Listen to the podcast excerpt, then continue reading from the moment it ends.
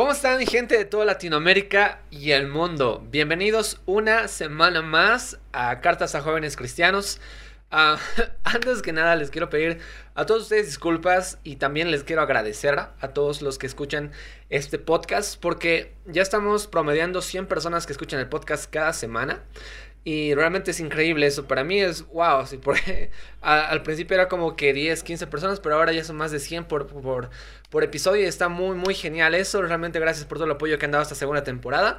Y también quería pedirles disculpas porque he desaparecido unas buenas semanas y tengo una buena explicación. No sé si buena excusa, pero es que ha sido mi cumpleaños y he estado viajando y la verdad también he estado como que poniéndome al tanto de la universidad que, y también de mi trabajo. Así que Ahora sí, quisiera poder acabar estos últimos dos episodios que nos faltan para terminar esta segunda temporada. Una temporada en la que hemos podido eh, ver que el amor no es tan simple como parece.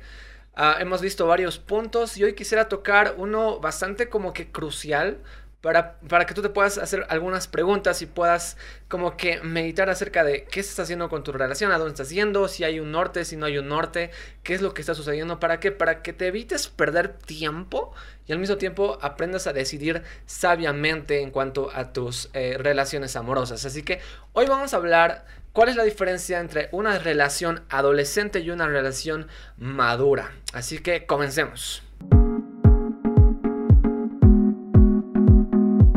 Para comenzar, tengo que decirles que Ah, vamos a enfocarnos en las parejas, o sea, si tienes una pareja, pero ya que hayan pasado tal vez los nueve meses, ¿por qué? Porque si han escuchado el, capítulo del cerebro enamorado, saben que a partir de, los nueve meses es que como que el cerebro ya deja de como que estar tan, tan dopado, por así decirlo, por algunos químicos que producen que nosotros nos enamoremos y que nos encante una persona en la cual inclusive podemos dejar de ver sus defectos, así que a partir de los nueve meses, uno como que ya va eh, entrando como que en ritmo a una relación y diciendo que, que quién es esta persona, qué está pasando con mis sentimientos y demás, y uno empieza a poder reflexionar hacia dónde está yendo esta relación.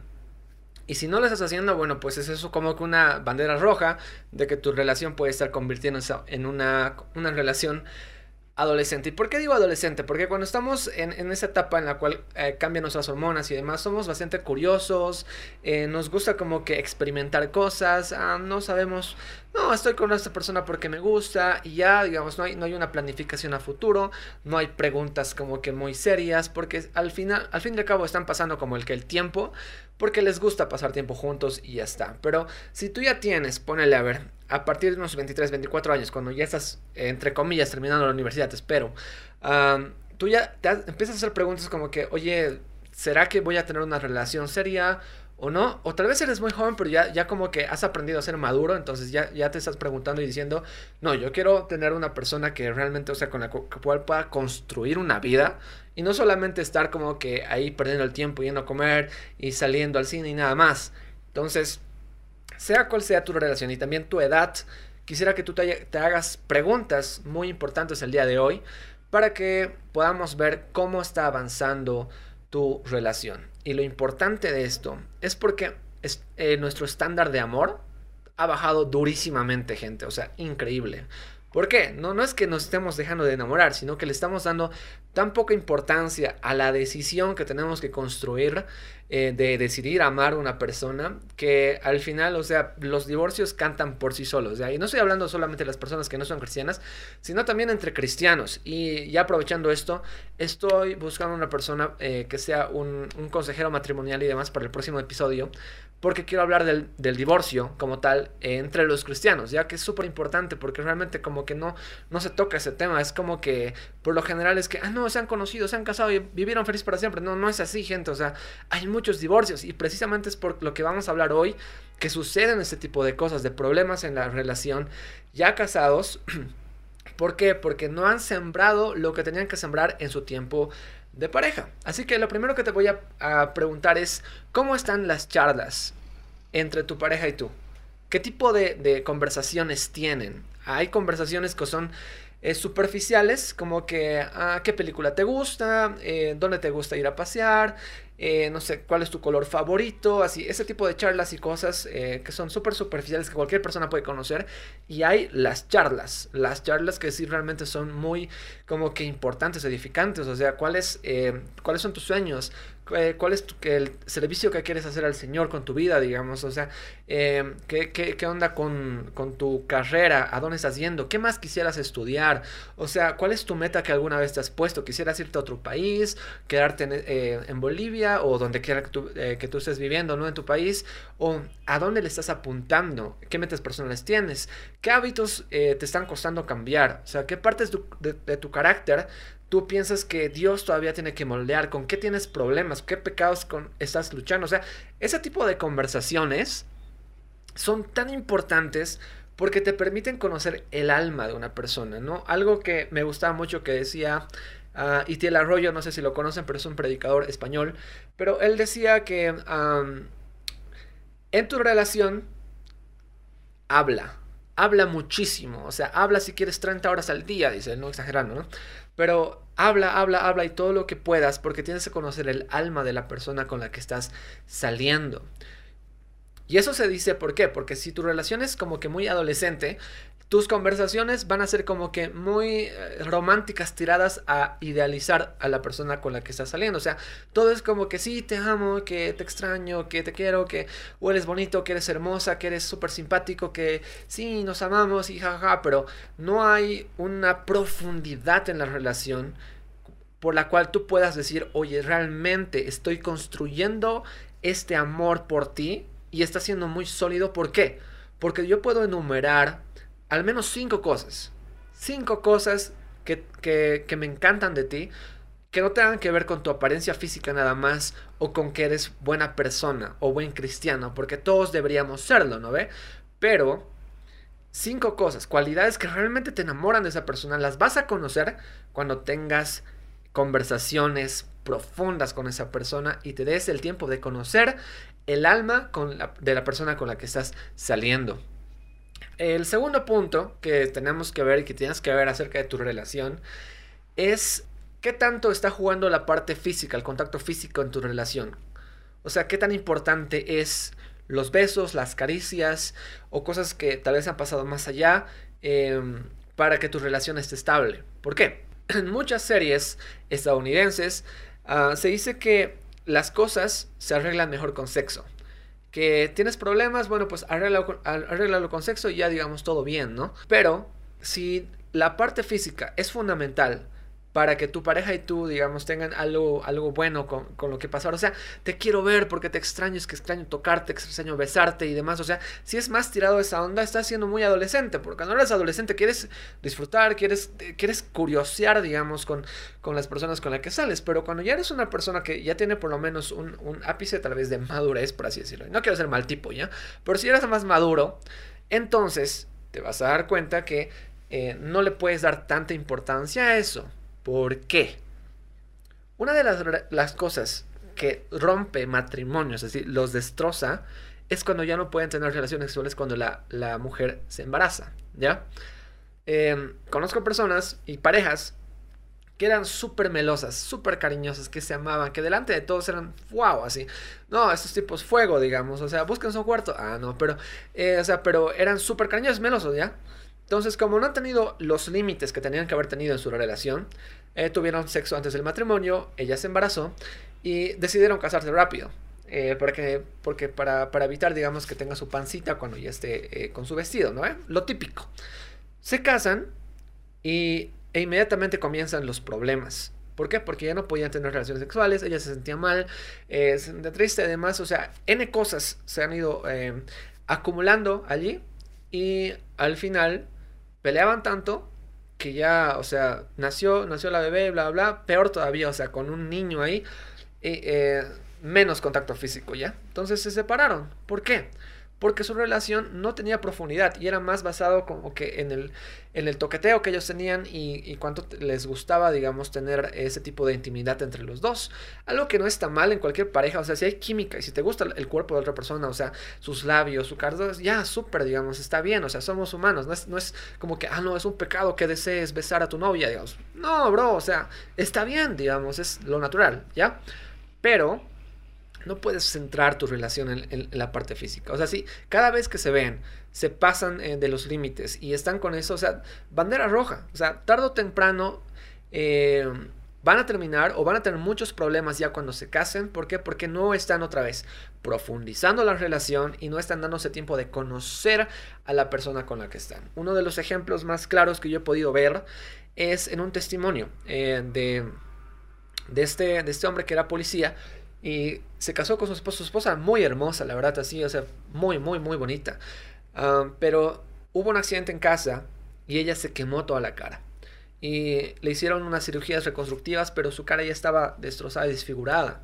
Ya no era la mujer hermosa que tal vez tú podías ver en sus fotos cuando se casaron. Y en el testimonio le preguntan, o sea, ¿por qué, por qué ella agradece, ¿no? Que su esposo no la haya dejado y nada, y nada de eso. Y le preguntan al esposo, ¿por qué no la dejaste? Y él dice, porque yo me casé con ella y yo me enamoré de su alma. Y eso, ningún fuego ni nada lo ha podido destruir y ni lo va a destruir. Es increíble eso, ¿por qué? O sea, uno dice, oh, qué bonito, digamos, pero es que ese tipo de amor tendría que ser el común denominador de todos y no la excepción. Y eso es lo triste, que lo volvemos la excepción. Ay, no, qué bonito, si no yo quisiera tener una relación así. Ay, ojalá no, pero imposible. No, o sea, no, sí se puede.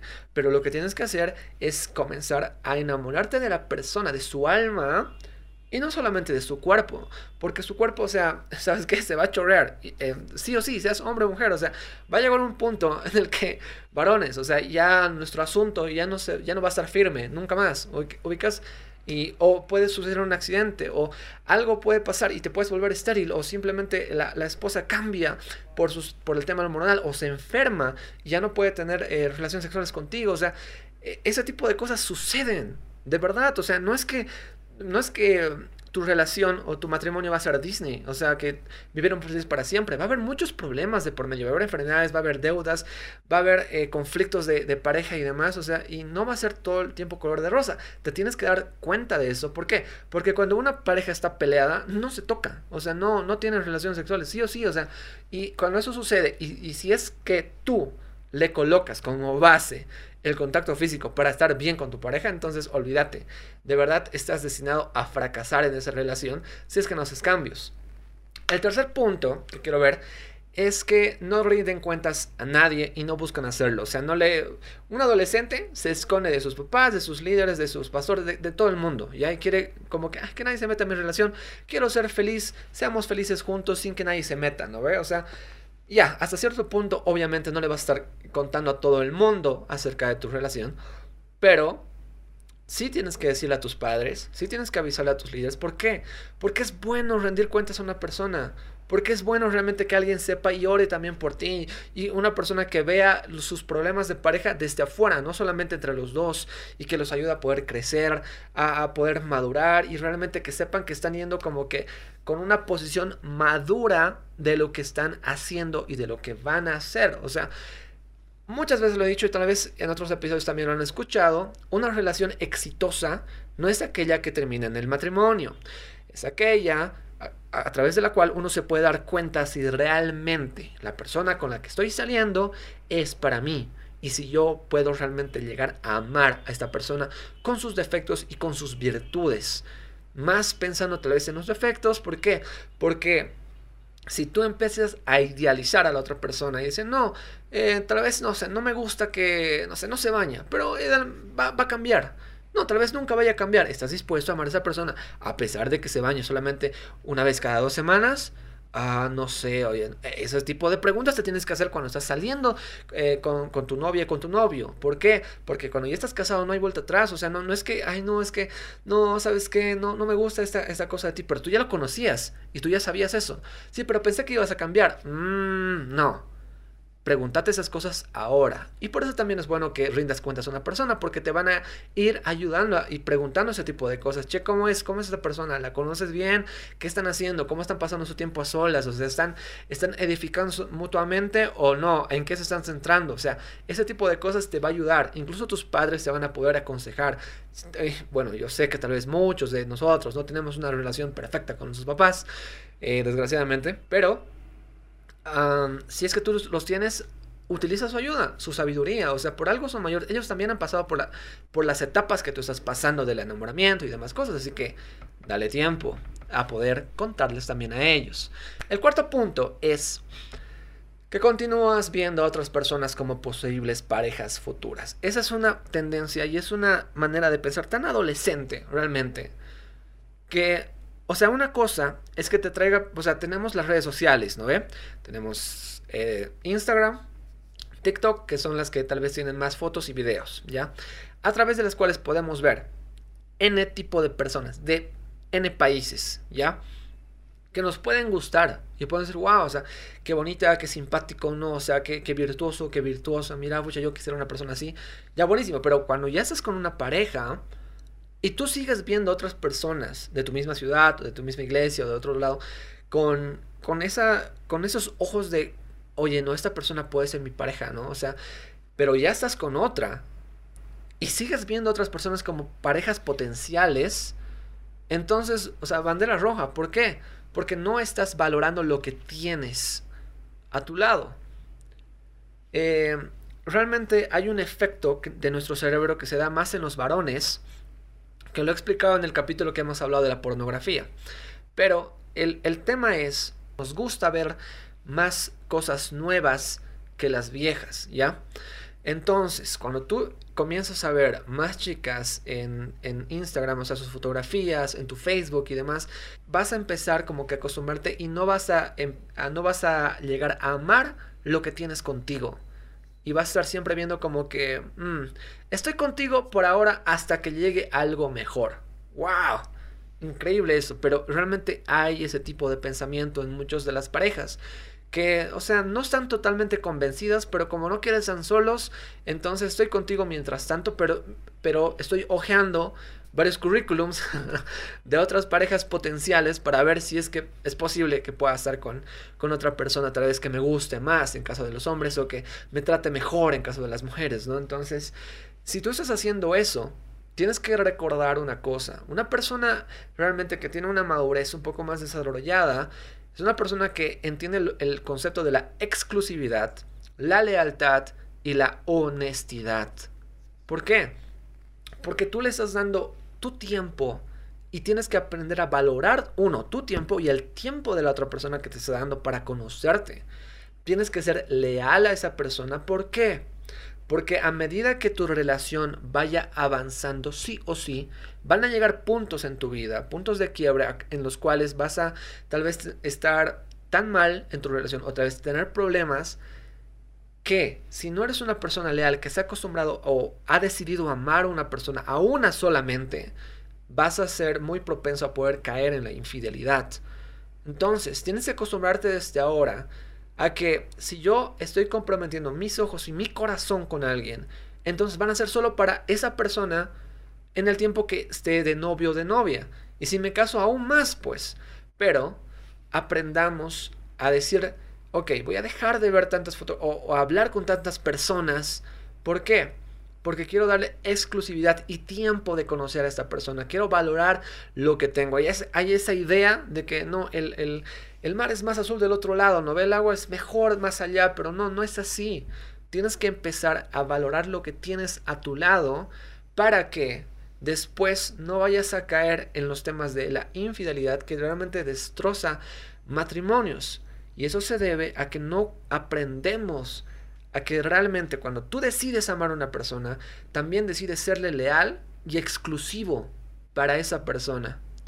El último punto es el punto 5 que dice que no existe una visión de futuro de manera personal y menos de pareja. Cuando estamos entre los 18, 19, 20 años, por, ahí decirlo, no, no sabemos lo que queremos, ¿no? O sea, estamos comenzando la universidad, estamos como que viendo, no sé, o sea, tal vez estudié esto, tal vez lo otro, estoy como que construyendo lo que va a ser después mi futuro y estoy aprendiendo y moldeando mi carácter para poder ser más maduro, aprender lo que significa trabajar y realmente eh, tener un futuro como persona individualmente, ¿ya? Pero cuando estás con una pareja eh, y comienzan a hablar de las cosas serias, por eso el punto uno es hablen de las cosas serias, de las importantes, acostúmbrense a eso, conozcan el alma, ¿no ve? ¿Por qué? Porque tú como persona puedes tener sueños, o sea, quisiera yo tener una casa, quisiera yo terminar, tener una maestría, un doctorado, quisiera poder seguir con eso de mi carrera, quisiera tener un negocio, cosas así. tú ves a futuro, tienes una planificación. Y en esa planificación tú tienes que como que imaginar a la otra persona, o sea, ¿encajará esta persona en ese tipo de futuro que yo quiero? O tal vez yo tengo que ir cambiando algunas cosas para poder darle también a esta persona un espacio en mi vida. Tenemos que aprender que la, la, pareja, nuestra pareja, no es nuestro universo. Nuestra vida no gira en torno, somos personas totalmente con propósito, con llamado, con, con, algo que el Señor nos ha llamado para poder hacer, para poder vivir. Y en el caminar nos está dando una ayuda idónea. Por, por ende, la persona con la que estemos nos tiene que potenciar y no nos tendría que limitar ni coartar la libertad de poder hacer y lograr lo que queremos. Ahora, no quiero que nos volvamos tampoco al otro extremo de ser unas personas totalmente egocentristas que, ay no, lo que importa son mis metas y si tú no me ayudas en mis metas, o sea, fuera de aquí, digamos, no, sino que uno comprende y dice, yo tengo estos sueños, estos propósitos y tú tienes también los tuyos. La idea es que nos apoyemos y soñemos juntos. O sea, tú quieres llegar a esto, buenísimo, yo quiero apoyarte, yo quiero ayudarte, yo quiero orar por ti, yo quiero ser un buen amigo eh, a tu lado para que tú puedas lograrlo de verdad y darte porras con todo lo que yo pueda, te quiero apoyar, no te quiero coartar lo que tú eh, has planificado alguna vez y has soñado, porque yo respeto y amo el alma que tú tienes, la persona que tú eres, entonces no te quiero como que frenar. Y en eso, entre paréntesis, también entra la planificación de los hijos, por si acaso, ¿ya? Porque eh, muchas veces las mujeres tienen hijos y al, final las dejan como camas de casa para siempre. Y está bien que algunas sí quieran hacer eso, pero muchas no quieren tampoco hacer eso. Entonces, como varones, tenemos que aprender a pensar y decir y preguntarle, oye, ¿cuándo tú quisieras tener hijos? ¿Y por qué? Porque el tener eh, hijos igual como que nos limita en varias cosas. Entonces, ese tipo de conversaciones a futuro, o sea, con una visión a lo que estamos caminando, te va a ayudar a ti a poder realmente meditar si lo que están haciendo ahora, si esta relación está yendo a algún lado o no. Porque es muy posible que debido a que nos centramos como que en, ay, yo te quiero, yo te amo más, yo te amo más, que no, no, no hablamos de esas cosas tan importantes y no hay un futuro en esa relación. Y pueden estar así, literalmente, años dando vueltas en círculos, sin saber a dónde están yendo, sin saber lo que quieren, sin terminar la carrera, sin trabajar, sin esforzarse por realmente mantener algo para después. ¿Por qué? Porque sabían que uno de los problemas más comunes y por los cuales realmente las parejas se divorcian es por el tema del dinero y eso se debe a que no es pues chiste el poder mantener una familia, de verdad. El varón se supone que es el que provee, ¿verdad? ¿Qué pasa si el varón ni siquiera termina la universidad, otra vez ni siquiera quiere trabajar y no tiene sueños? O sea, ¿qué vas a hacer? ¿Cómo te vas a embarazar de una persona que realmente no te puede dar tal vez ese sustento económico? Y tú, varón, ¿cómo puedes estar con una mujer que no tiene idea de lo que quiere con su vida? Si es que tu esposa se va a quedar todo el tiempo en su, en, su, casa, te va a estar llamando todo el tiempo y te va a estar fregando como que... Y por eso hay problemas después. ¿Por qué? Porque la mujer pierde su sentido y su propósito y el varón realmente, o sea, solo vive para trabajar. Entonces, ¿qué pasa con los sueños que tenías de joven? ¿Qué pasa con lo que querían lograr? Ay, no, pucha, no es que lo he sacrificado todo por casarme. No, ¿qué idea más mediocre puede llegar a ser esa? ¿Por qué? Porque el matrimonio nos tiene que impulsar y tiene que ser algo de ayuda. O sea, si Dios lo ha creado, no es para que te frustre y te hunda, sino es para que te potencie y te ayude y te lleve a cumplir con tu propósito personal y también como pareja. Entonces, ya en resumen, ¿cómo está tu relación? Están hablando de las cosas importantes. Están viendo realmente si hay futuro o no hay futuro. Estás realmente planteándote preguntas difíciles eh, en tu pareja o estás dejando como que la relación sea muy idealizada. Todo amor, todo romance, todo va a estar bien e, eventualmente, pero no te das el tiempo realmente de construir la decisión. Y con esto quiero ya terminar. Construir la decisión de amar a una persona, gente, no es nada, no es nada fácil. ¿Por qué? Porque esa promesa que tú vas a hacer un día, Dios lo quiera, cuando te cases, esa promesa de en la salud, en la enfermedad, en la riqueza, en la pobreza, en, lo bueno y en lo malo. Esa promesa no es cualquier cosa, no la tomes a poco. Esa promesa es em, el fruto de una decisión. Una decisión de que yo decido amarte a ti hasta que la muerte nos separe. Yo decido.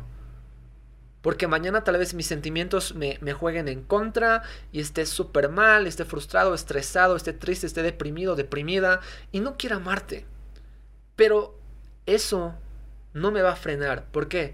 Porque yo estoy decidiendo amarte, conociendo lo bueno de ti, lo malo de ti, conociendo tus sueños, conociendo tus anhelos, tus metas, qué es lo que quieres cumplir. Conozco todo eso y realmente amo todo eso y quiero estar a tu lado. Permitime estar a tu lado hasta que la muerte nos separe. Cuando nos vaya súper mal y también cuando nos vaya súper bien, quiero estar contigo. Y esa decisión, gente, se construye si tú aprendes a poder conocer a la otra persona, hacerte preguntas difíciles y realmente darle la oportunidad a que Dios les ayude a madurar como individuos y no se queden amando como adolescentes, sino como hombres y mujeres que se amen como se ama en 1 Corintios 13. ¿Qué opinas al respecto? ¿Qué es lo que el Señor te ha hablado a través de este episodio? ¿Qué otras eh, cualidades o qué otros puntos tú crees que son necesarios de poder eh, ver para ver si tu relación es de adolescente o es una relación madura? Házmelo saber ahí en los comentarios y les agradezco a todos los que están escuchando semana a semana este podcast. Mi nombre es Jair y nos escuchamos en una semana. Que Dios les bendiga.